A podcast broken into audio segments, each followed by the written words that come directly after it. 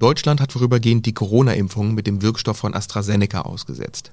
Der Grund, bei mehreren Personen sind Sinusvenenthrombosen, also Blutgerinnsel im Hirn, in zeitlicher Nähe zur Impfung aufgetreten. Ob zwischen diesen Nebenwirkungen und dem Impfstoff allerdings ein Zusammenhang besteht, ist derzeit unklar. Mein Name ist Nils Hannes Klotz und heute spreche ich mit Frau Professorin Doktorin Ulrike Haug vom Leibniz Institut für Präventionsforschung und Epidemiologie in Bremen. Hallo Frau Haug. Hallo. In Deutschland ist bei sieben von 1,6 Millionen mit AstraZeneca geimpften Personen eine schwerwiegende Hirnvenenthrombose aufgetreten. Rechtfertigt das den schnellen Stopp der Impfung? Was wissen wir aktuell darüber? Ja, also rechtfertigen ist ähm, schwierig zu beantworten. Ne? Also es ist zum einen natürlich eine Vorsichtsmaßnahme. Äh, es ist ja noch nichts gezeigt. Es ist auf alle Fälle schon klar, dass es sehr, sehr selten ist, wenn, überhaupt, wenn überhaupt ein kausaler Zusammenhang besteht wäre das eine sehr, sehr seltene Nebenwirkung. Äh, in meinen Augen muss sozusagen auch dieser Impfstopp abgewogen werden gegenüber dem, was jetzt dieser Impfstopp auch an Schaden anrichtet. Ne? Und äh, da kann man tatsächlich gegenrechnen. Äh, wir werden Verzögerungen haben bei der Impfkampagne. Leute werden nicht von einer Erkrankung geschützt, die äh, ja auch zu schweren Verläufen bis hin zum Tod führen kann. Also ich persönlich hätte es befürwortet, abzuwarten, bis die EMA diese Fälle klinisch gesichtet hat, zumal man schon erkennen konnte, dass es, wenn überhaupt, ja sehr, sehr, sehr selten vorkommt. Sie haben es schon gesagt, sehr, sehr selten, dass die Gerinnsel nach der Impfung aufgetreten sind, könnte bei dieser geringen Anzahl ja auch Zufall sein. Wie häufig kommen diese Hirnvenenthrombosen denn normalerweise in der Bevölkerung vor? Ja, also diese Zahl, ne, die beschäftigt natürlich viele, wie kommt es normalerweise vor? Ich muss da sagen, ich kann jetzt auch nur auf diese Zahl zurückgreifen, die äh, rumschwirrt. Äh, es gibt jetzt in dem Sinne kein Register für diese Erkrankung, äh, aber es wird so geschätzt 50 äh, in Deutschland pro Jahr, also 50 auf 80 Millionen. Äh, da muss man jetzt vorsichtig sein, denn diese 50, also diese Sinusvenenthrombose kommt nicht in irgendwelchen Altersgeschlechtsgruppen vor, sondern überwiegend, vorwiegend drei Viertel wohl bei Frauen unter 50 und äh, genau, also mehr bei Frauen als bei Männern und vorwiegend auch in dieser Altersgruppe. Ähm, wenn man jetzt bedenkt, in welcher, welchen Alters- und Geschlechtsgruppen der AstraZeneca-Impfstoff bisher verimpft wurde, dann ist es genau diese Gruppe. Also ich gehe davon aus, dass wenn man das noch berücksichtigt, dass dann diese Zahl der Meldungen jetzt ähm, nicht weit weg ist von dem, was man eigentlich erwartet hätte. Ähm, trotzdem muss man dem natürlich weiter nachgehen. Was halt auffallend ist, ist, dass das alles Sinusvenenthrombosen sind, die auch mit der Thrombozytopenie einhergehen. Ähm, also diese Muster sind natürlich äh, fallen auf und dem muss man weiter nachgehen. Ähm, aber ansonsten ist also die Zahl jetzt vermutlich nicht weit von dem, was eben so üblicherweise in Deutschland pro Jahr vorkommt. Mhm. Also sagen Sie bei den Impfungen, dass da eine Hirnvenenthrombose auftritt bei Frauen unter 50, da ist derzeit keine große Häufung erkennbar. Wie gesagt, ich habe diese genauen Zahlen nicht und ich weiß auch nicht genau, wie das PI gerechnet hat. Aber diese Rechnung, wir teilen, wir teilen diese 50 durch ähm, 80 Millionen, die geht halt nicht ganz hin. Also sozusagen, dann würde man einen Fall erwarten bei 1,6 Millionen Geimpften. Man muss schon berücksichtigen, wer bisher geimpft wurde, nämlich das waren eben, ich vermute mal bei AstraZeneca eher, aber genau weiß ich es ja auch nicht, aber ne, es wurden ja eher äh, Pflegekräfte geimpft, Erzieherinnen, Lehrer mit AstraZeneca. Das heißt, es sind vermutlich überwiegend äh, oder viele Frauen, auch jüngere Frauen. Und wenn es genau diese Gruppe ist, wo diese Sinusvenenthrombose normalerweise auch häufiger vorkommt als in anderen Bevölkerungsgruppen, dann muss man das eben bei der Rechnung auch mit einbeziehen. Ja. Wie gefährlich ist eine solche Komplikation denn? Sehr, sehr ernst zu nehmen natürlich. Ne? Also das ist äh, Blutgerinnsel an einer zentralen Stelle im Gehirn. Ähm, das kann zum Tod führen. Äh, ich habe jetzt, RKPI berichtet ja, dass bei den sieben Fällen, die berichtet wurden, drei verstorben sind. Äh, ich habe jetzt ansonsten gefunden, dass so normalerweise die Letalität bei zehn Prozent liegt. Also da würde wäre das jetzt ein bisschen hoch, drei von sieben, aber das sind natürlich kleine Zahlen. Ne? Also das mhm. können jetzt auch Schwankungen sein. Aber äh, ja, also es kann zum Tod führen, äh, es äh, kann auch Folgeschäden verursachen. Ja, es ist ernst zu nehmen. Mhm. Sieben Hirnthrombosen nach 1,6 Millionen Impfungen, also wenn da ein Zusammenhang bestehen sollte, ich habe es mal nachgerechnet, ist das eine Wahrscheinlichkeit von 0,0004 Prozent. Wie will man da überhaupt einen Zusammenhang beweisen? Also wie geht man da wissenschaftlich vor? Ja, äh, bis man an Kausalität sozusagen einen Zusammenhang, ursächlichen Zusammenhang beweisen, ist tatsächlich ein langer Prozess. Und ähm, das wird, wird noch einige Stufen durchlaufen. Äh, erstmal sind diese groben Rechnungen, die ja auch jetzt in den Medien, äh, durch die Medien gehen, äh, wie viel, was würde man erwarten, wie viel hat man beobachtet. Dann wird die, werden die klinischen, die Fälle einfach klinisch eingehend begutachtet. Und äh, der nächste Schritt wären dann einfach äh, solide Risikostudien, äh, wo man dann auch noch mit einbezieht, ähm, wie häufig, also welche sozusagen Risikofaktoren ähm, waren denn vorhanden bei den Geimpften im Vergleich zu den Nicht-Geimpften? Also wo man dann nochmal einfach äh, genauer vorgeht, weil es gibt natürlich Risikofaktoren für äh, diese Sinusvenenthrombosen und ähm, das muss man eigentlich berücksichtigen, um dann auch in Richtung Kausalität argumentieren zu können. Aber das ist ein längerer Weg und äh, die Entscheidungen werden schon vorher getroffen werden müssen. Insofern gehe ich davon aus, dass im Wesentlichen jetzt diese grobe Rechnung und diese klinische Sichtung hier bei der Entscheidung mit einbezogen wird. Wenn ich das richtig weiß, dann soll die Entscheidung ja schon nächste Woche fallen oder Ende dieser Woche. Was meinen Sie, wann man den kausalen Zusammenhang denn beweisen kann? Sie sagten, das dauert ein bisschen länger. Ja, das wird äh, sicher noch äh, dauern. Aber ich gehe davon aus, man wird einen kausalen Zusammenhang nicht ausschließen können. Mhm. Die Frage ist nur, was ist dann die Konsequenz raus? Äh, und da kommt man nicht äh, umhin, äh, wieder sich mit den Häufigkeiten zu beschäftigen.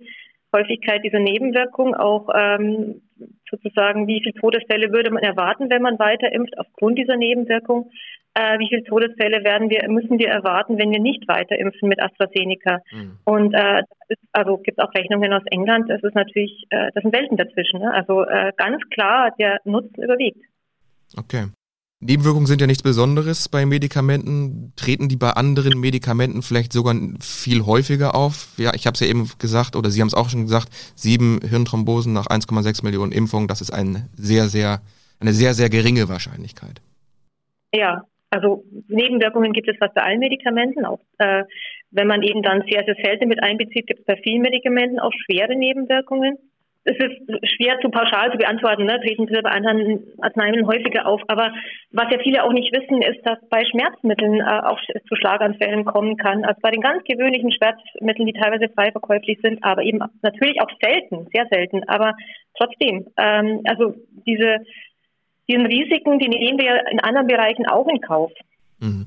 Weiß man denn schon, wie diese Blutgerinnsel durch den Impfstoff von AstraZeneca überhaupt entstehen könnten? Ist man da schon einer äh, Ursache irgendwie auf der Spur? Also da bin ich jetzt als Ethnologe natürlich auch ein bisschen weit weg von dem Mechanistischen. Ich kann jetzt auch nur berichten, was ich da jetzt von den Experten gehört habe. Äh, es sieht wohl aus wie, also eine, das kennt man auch von ähm, also Heparin, anderen Arzneimitteln, sogenannte Heparin-induzierte Thrombozytopenie. Das ist äh, eigentlich etwas paradox, denn zunächst nehmen, nimmt die Anzahl der Blutplättchen ab. Ähm, also es wäre eigentlich eine erhöhte Blutungsneigung, trotzdem kommt es dann gleichzeitig zum Verklumpen dieser Blutplättchen und dann zu einer Thrombose.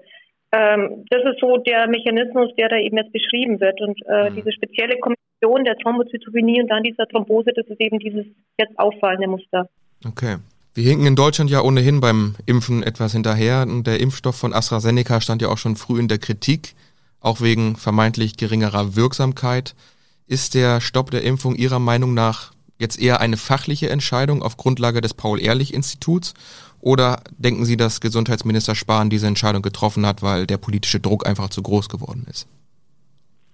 Also vielleicht, ich würde gerne danach nochmal auf, auf das zurückkommen, was Sie gesagt haben, dass er ja weniger wirksam ist. Muss mhm. man auch differenziert aber jetzt zu, der, zu dem Entscheidungsprozess. Ähm, das Paul-Ehrlich-Institut ist in seiner Funktion natürlich auf einen bestimmten Aspekt fokussiert, nämlich die Sicherheit dieser Impfung.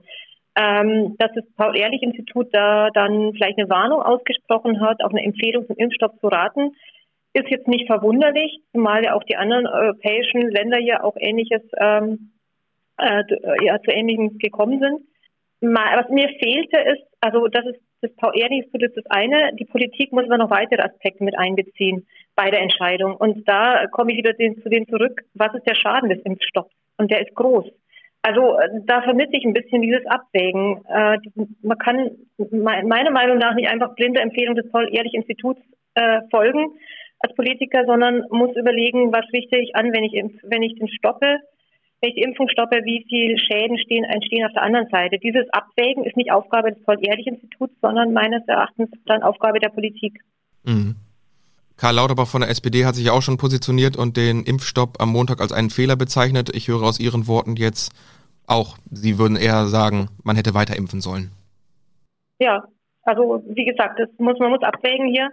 Ähm, diese Vorsichtsmaßnahme richtet auch Schaden an und der lässt sich auch grob quantifizieren und es ist vermutlich so, dass der größer ist als der den Schaden, den man jetzt verhindert äh, bei den bei einer Arzneimittel, bei einer möglichen Arzneimittelnebenwirkung, die zwar schwerwiegend ist, aber bei weniger als einer pro einer Million Geimpften auftritt. Mhm. Ähm, war ja klar, dass die EMA noch in dieser Woche diese ganzen Fälle sichtet. Es war klar, dass die EMA auch diese Woche das Ganze noch kommunizieren wird. Äh, meines Erachtens hätte man das noch abwarten können und es wäre durchaus vertreten gewesen, in der Zeit weiter zu impfen, eben weil der Schaden des Impfstoffs auch groß ist. Mhm. Sie wollten noch mal zur vermeintlich geringeren Wirksamkeit von AstraZeneca zurückkommen und noch was dazu sagen. Ja, also da schwirrt ja immer viel durch die Presse mit irgendwie Wirksamkeit von 70 Prozent AstraZeneca, 90 Prozent BioNTech.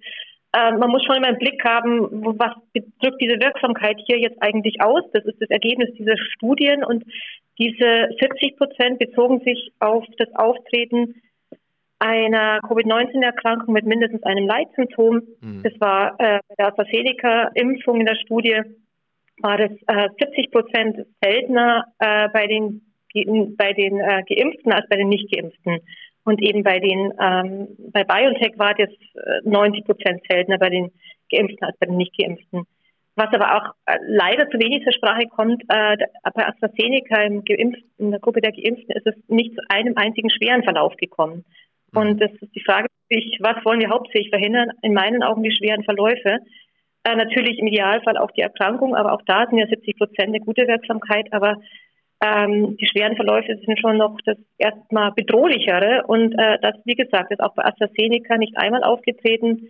Auch die jetzt schon vorliegenden Daten aus Schottland zeigen, wie gut AstraZeneca auch, äh, also um wie viel Prozent die schweren Verläufe auch bei AstraZeneca geimpft nach unten gehen. Ähm, da zeigt sich kein Unterschied zu BioNTech mhm. in den Daten aus Einige Länder wie Österreich oder Luxemburg haben ja nur bestimmte Chargen von AstraZeneca ausgesetzt. In Deutschland verzichten wir hingegen auf alle Chargen. Was ist darüber bekannt? Gibt es da irgendwelche Fehler, vielleicht sogar in der Produktion, wodurch diese Hirnthrombosen aufgetreten sein könnten? Also da kann ich jetzt auch nur wieder, wie gesagt, da stecke ich nicht drin, da kann mhm. ich auch nur wieder berichten, was auch jetzt schon berichtet wurde, wiederum aus äh, dass die Fälle wohl, die jetzt diese Fälle, die in Deutschland berichtet wurden, nicht alle auf eine Charge zurückzuführen waren. Das ist das Einzige, was ich dazu weiß. Okay. Gut, dann kommen wir direkt zur nächsten Frage und zur abschließenden Frage. Äh, und zwar bei der Antibabypille kam es oder kommt es ja auch zu Thrombosen. Das äh, ist jetzt vermehrt auch in den Medien zu sehen und da wird immer so ein Vergleich geschaffen. Bei der Antibabypille kommt es so und so oft zu Thrombosen und bei AstraZeneca nur bei siebenmal von 1,6 Millionen. Warum gibt es denn bei AstraZeneca jetzt diese Aufregung? Handelt, sich, äh, handelt es sich da überhaupt um die gleichen Thrombosen?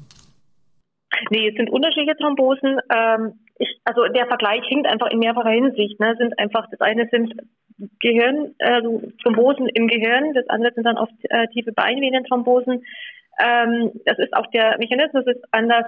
Also es ist äh, auch, ich finde auch, man kann sich so einfach gegen, gegenüberstellen, weil auch natürlich der Einsatzgebiet ein ganz anderer ist. Äh, die Notwendigkeit, das Arzneimittel jetzt einzunehmen oder sich impfen zu lassen, ist eine ganz andere. Also äh, für mich drückt dieser Vergleich, äh, ist, ist für mich einfach nur ein Hinweis darauf, äh, und das stimmt äh, tatsächlich, wir machen uns, wir gehen viele im Alltag, müssen wir viele Risiken eingehen äh, oder bei der Einnahme von Arzneimitteln und ähm, das, dazu sind wir ganz oft auch bereit. Also diese Aufregung bei AstraZeneca jetzt äh, ist vermutlich einfach dem auch geschuldet, dass äh, das Thema halt einfach gerade eine wahnsinnige Aufmerksamkeit hat ne? und dass es äh, viele Menschen gerade betrifft. Aber ähm, ansonsten hat mir ja schon das Thema äh, Arzneimittel-Nebenwirkungen kommen nun mal vor.